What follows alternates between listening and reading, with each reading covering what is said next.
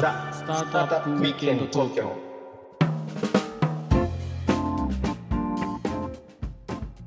はい皆さんこんにちは。こんにちは、ロックオブィステリアのフッティです。ひろきちゃんです。はい今日もザ・スタートアップウィークエンド東京の時間がやってまいりました。はい。ということでね。はい。あの2週連続あのスタートアップ体験なんとかってやったじゃん、やりましたね。サービス体験いろいろやってますよやね。はいはい。で、えー、と2個前のキャンピファイやった時にひろきちゃんがさはい。キャンピングカーを持っていたといううんうん、うん。ことが判明したでしょ、そうそう、ちっこいやつ今思ってるよ。でしょ？うん。でそれをまあ持ってるということははい。キャンピングカーを扱ったスタートアップの。方に来ていただいた方がいいんじゃないかとそれは最高ですね。はい。いうことで今日お呼びしておりますはい。はいご紹介しますねカーステイ株式会社カーステイ。代表取締役 CEO の、えー宮下幸喜さんです宮下さんどうぞよろしくお願いしますよろしくお願いしますはいい、やー、カーステイ、私、あの、ユーザーですよ。何を隠そう。おありがとうございます素晴らしいサービス。でも結構ね、もう数年前から使っておりまして、直近の今サービスどうなってるかちょっとあのあのキャッチアップできてないんですけどもこうなんて言うんでしょう。こうちょっとこうあのうなんていうのななんていうのあのちょっとあなんかあれあれ 大丈夫。大大丈夫です。えーっとね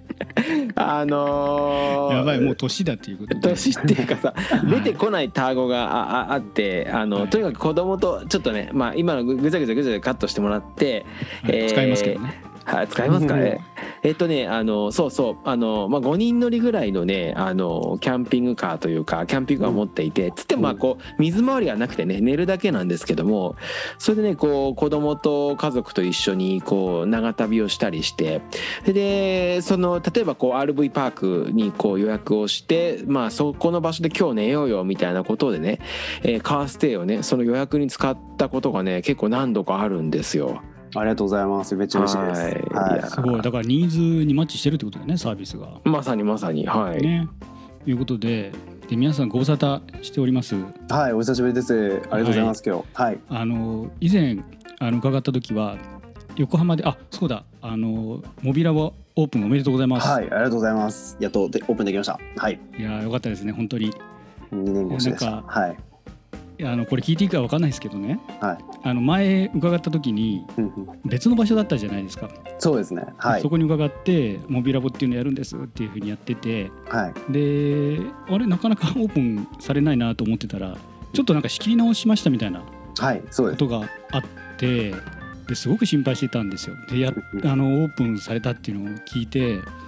いやなんかもうスタートアップがこう大々的にやるぞって言ったのができないって結構いろんなことがあるじゃないですかドラマが。そうですね。はい。で、まあ、そのたその計画でもってお金も調達したりするうんじゃないですか。それで、はい。大丈夫なのかなと思ってたら今回いや本当にオープンで聞いてはいいやちょめちゃめちゃ嬉しかったですね。はい、ありがとうございます。あのーそうなんですよ。前の場所ご来てお越しいただいたからお分かりだと思うんですけど、あのはいめちゃくちゃ広かった場所だったじゃないですか。もうあれ500坪くらいあるんですよね。のではいちょっと僕らのスケールにちょっと最終的に追えなくてですね。のでちょっとあの大きさはちょっとしんどいよねって最後なって、まあ撤退するって経営判断あったんですけども、まあちょっと今回また60坪くらいのあのちょうどいい感じの場所見つけられたのでリスタートできることがはい決まりまして、あのキャンピングカーのラボみたいなのをこうモビラボと呼んで、はいあのこの前10月にオープンしました。なんか相当大きくてさらになんかお部屋っていうかね2階にオフィス的なものもあったりとか結構スペース広かったですもんね。そうですね。はい、前あのチャイハネさんっていうあの雑貨屋さんがこう丸ごとドーンとあのおお店とあと倉庫も全部兼ねてるくらいのめちゃくちゃでかいガレージだったので、はいはいまあ、ちょっと最初はすごいテンション上がったんですけどいやもうちょっとこれは広すぎたなというちょっと失敗ではい。あのまあただですね。あの、まあ、絶対ただもう一回やりたいなと思ってたので今回またオープンできてよかったです。あー。でもこうやろうとしてこう広すぎたなみたいなこう言って撤退の経営判断とかひろきちゃんこれちょっと同じ経営者仲間としては結構苦労があるんじゃない？うんそうですね。それはもうなんかね大変なご苦労されてると思うんですけども、うん。ちょっとあれですねあのこう事業内容について、あのなんかこうちょっと聞いてみたいですね。あの私よく知ってるんですけれども、うん。はいあのラジオ聞いてる番組聞いてる方のためにうん。簡単にご紹介いただけたら、そしたはい。らちょっと簡単にサービスのご説明していただいてもよろしいでしょうか？はい、ありがとうございます。あのカーステイはですね、一言で言うと、まあキャンピングカー版の Airbnb みたいな、なんかそんな事業をやっております。うん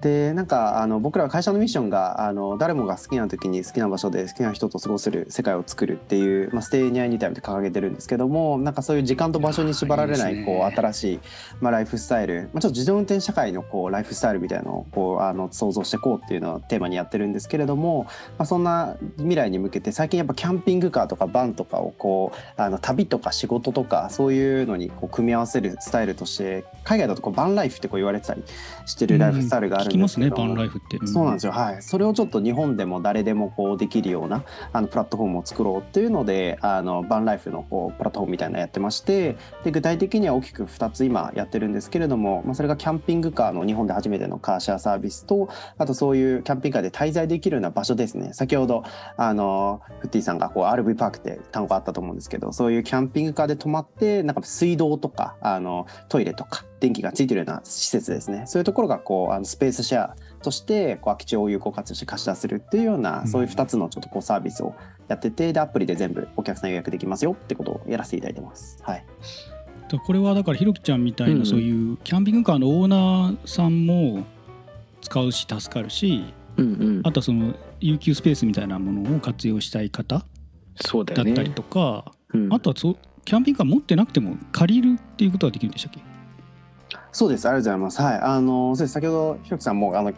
キャンピングカー持ったれててでそれでこう滞在できる場所っていうところであの RV パークとか場所とかっていう話あったと思うんですけどそうですね。キャンピングカーほとんど持ってないけど乗ってみたい方って日本だとすごいいっぱいいらっしゃるのでそういう方があのキャンピングカー持ってるけどもキャンピングカー持ってらっしゃるオーナーさんもそんなに毎日乗らないというかなんか結構駐車場で眠ってる期間が結構長かったりされるのでそういう時にあの他の人に貸し出しシェアリングできてで借りる方もあのキャンピングカーのレンタカーって意外と日本だとないのでそれでカーステイのサービス介して初めてこうキャンピングカーに乗って出かけるみたいな感じでなので車と場所をこう両方予約いただく方が一番多いです。はい、なるほど車のも借りられるようになったんですね最近そうなんですよ。はい、実はその後車を借りれるようになりました。はい。なるほど実はその大きい私あの普通のミニバン仕様のキャンピングカーっていうんですかねあのメルセデスの V クラスの上がバコって開くやつ知ってます？あめちゃくちゃいいですよね。はい。はい。あれを使ってるんですけどもあれぐらいだったら街乗りとともに、あのは街乗りとねこう兼用できるんですけど本格的なキャンピングカーってやっぱりなかなかこう都会だと持てなくて、なんか借り借りるのってすごくスマートだなと今聞いて思いました。うんうん、ありがとうございます。そうなんですよ。で、なんか、まあ、普通のカーシェアなので、車も貸し借りするんですけど、なんか、まあうん個人的には、こう、ライフスタイルのシェアリングだと思ってまして。なんか、そういう、こう、バンライフっていうのを。まあ、ま毎日やったり車買うのはまだハードル高い人もやっぱりいっぱいいらっしゃるので、まあ、ちょっと週末だけ、あの味わうことができて普段と違うこの時間を特別な時間を過ごせるみたいななんかそういうコンセプトでちょっとやらせていただいてます。はい、うん。あのカーシェアリングってそのまあキャンピングカーのシェアリングっていうのはそのなんて言うんでしょうこう普段乗りしてる車をシェアリングするという人が多いんでしょうか？それとも本当にその自分もキャンプの時しか使わないからうんうん他の人にもキャンプに使ってもらおうみたいなそんな用途が多いんですかね？あでもそうですね。あの、まあ、両方いらっしゃるんですけどやっぱ後者の方の方が多いですね。あのはい、自分がキャンプ行ったりするっていうのも、まあ、乗っても年間1か月くらいでで、うん。300日330日くらいはその乗らなくて、まあ、駐車場眠ってますよ。っていう、まあ、あの車両をじゃあ維持費とかもかかってくるので、まあ、もったいないからそれをこうあの貸し出しすることであの副収入を得ようっていう形であのやってらっしゃる方多くてですね。でやっぱキャンピングカー持ってらっしゃるので皆さんバンライフとかキャンピングカー大好きなのでなんかそれがこうあのあの新しいこうユーザーさんとの出会いというか、まあ、き自分が好きな趣味きっかけに新しい人とのつながりができるみたいなところであのご登録いただいている方は非常に多かったりします。はい。なるほど。いやー素晴らしいサービスですね。はい。他にないですよねおそらくカーステイしか。案。外キャンピングカー借りようと思ったら難しいんですよね、多分ね。あるっちゃある,、うん。あるんだけど、うんまあなんかこうそのアプリでこう気楽にっていうのはちょっとないですよね。そうですね。アプリで予約決済までできるのううんちだけですね、はい。それでちょっと細かいオペレーションちょっと確認したいんですけど、はい。例えばひろきちゃんが出出品時間あのうん。レンタル出してて僕がそれ借りた時はうん。ひろきちゃんのお家に取りに行けばいいのかな？そそういう感じになるんですか？はい、あの待ち合わせ場所みたいなのを決めることができてですねので、自宅まであの取りに来てってオーナーさんも多いんですけども結構多くの方がですねプラス1,000円2,000円くらいちょっと上乗せしてあの近くの取りに行きやすい駅まであの持ってきますよっていうので駅のそのはいはいはい問題ない車受け渡して問題ない場所であの貸し渡しをしていただく方が一番多かったりします。はい、あそういうオプションみたいな仕組みもあるわけですね。ああそんな感じですね。はいなるほど。いやこれなんですかね最初にこれ立ち上げようと思ったそもそも、はい。なんあのねプロフィール変わってるんですよ宮下さん。の。おひろきちゃん。あの聞いてみたいんですけど。かいやそもそもが公認会計士なんですよね。そうですねはい。そうなんですねもうバンライフっぽい今風貌が今 会計士のはい。あのスーツにネクタイの感じはい。全然今ないんですけど、はい。そのななんでこれをやられようというふうに思われたんです？ありがとうございます。あのーこれなんか言うと皆さん驚かれるんですけど、僕いまだにですね、どちらかというとインド派なんですね。で、く車もそうなんですよ。で、車もそんなにすごいまだ詳しくないくてですね、キャンピングカー運転できないのにこの会社立ち上げたような経経緯がありまして、で、じゃあなんなんでっていうところで申し上げますと、あのまあ、会計士やってた時にあのデロデロイトトーマスって会社であの IPO 支援とかやらせていただいてたんですけどもすごいその時に初めてなんかそれまでは起業家みたいなこう夢のまたなんか違う世界なのかなって思ってたんですけどもなんかいざこうアドバイザリーとかやらせていただいて自分もそっち側に行きたいなっていうこう泥臭いながらも夢をかける姿に魅了されましてですね。でいつかこう起業したいなみたいになってで2年間くらいちょっと NPO とかやったり好きなことじゃあちょっとやりたいことをテーマ探しにあの至ったわけなんですけど、まあ、そこで私すごいもともとちょっと幼少期海外に住んでたりとかもあったので日本に帰ってきて日本に来る海外の方に日本の魅力をもっと知ってもらいたいなっていうのが気持ちでですね当時6年前くらいだと国内最大規模のガイド団体みたいな NPO でやってたんですね。はい、なので日本に来る海外の方々を日本中にこう誘致していくみたいな活動、まあ、この、まあ、ちょっとコロナで下火にはなりましたけど最近また復活した、いまあ、いわゆるインバウンドですね。インバウンドのあのこうガイドとかコンサル事業でやってまして、まあ、それで結構キャンピングカーってなんかその海外の方日本に来る時借りたいんだなみたいなのをこうちょっと情報を知ったりですとかああとなんかこう車じゃないといけない日本のいいところってやっぱいっぱいあるじゃないですか。あー確かに確かに、はい、でそういうところになんか当時はガイドさんとか我々が連れて行ったりとかしてたんですけどこれもなんかみんな自分たちでいい場所見つけて好きに移動しながら滞在もできるようななんかそういう、まあ、Airbnb とか Google マップをこう連組み合わせたようななんかそういうサービスがあってもいいんじゃないかと思ってですね。それでちょっとそれでふっとアイデアが湧いてきてあ日本って確かに車大国だしい自然もいっぱいあの観光資源もあるのでじゃあなんかそういうキャンプとかもこれから来るんじゃないかなと思って、最初はインバウンド向けにそういうあのこう観光ビジネスを立ち上げようと思ってこの会社を立ち上げました。はい、なるほど、まいいですね。ななんかうん。なんかねやっぱりそのなんて言うんでしょうね。キャンピングカー乗ってこう旅するってなんかね本当のなんかねこう自由になれた気がするんですよね。だから外国の人もおそらくこうインバウンドの人たちもまああのーほとんどの人はこうまあ東京とか大阪とかねもう一まあ大体こうメジャーなところは一巡してうん。これからっていう時に僕も今地方でビジネスをやってるんですけども、うん。まあ地方に向かっていくと。でまあなんかただ地方に向かうっていうよりもなんかこうキャンピングカーを使って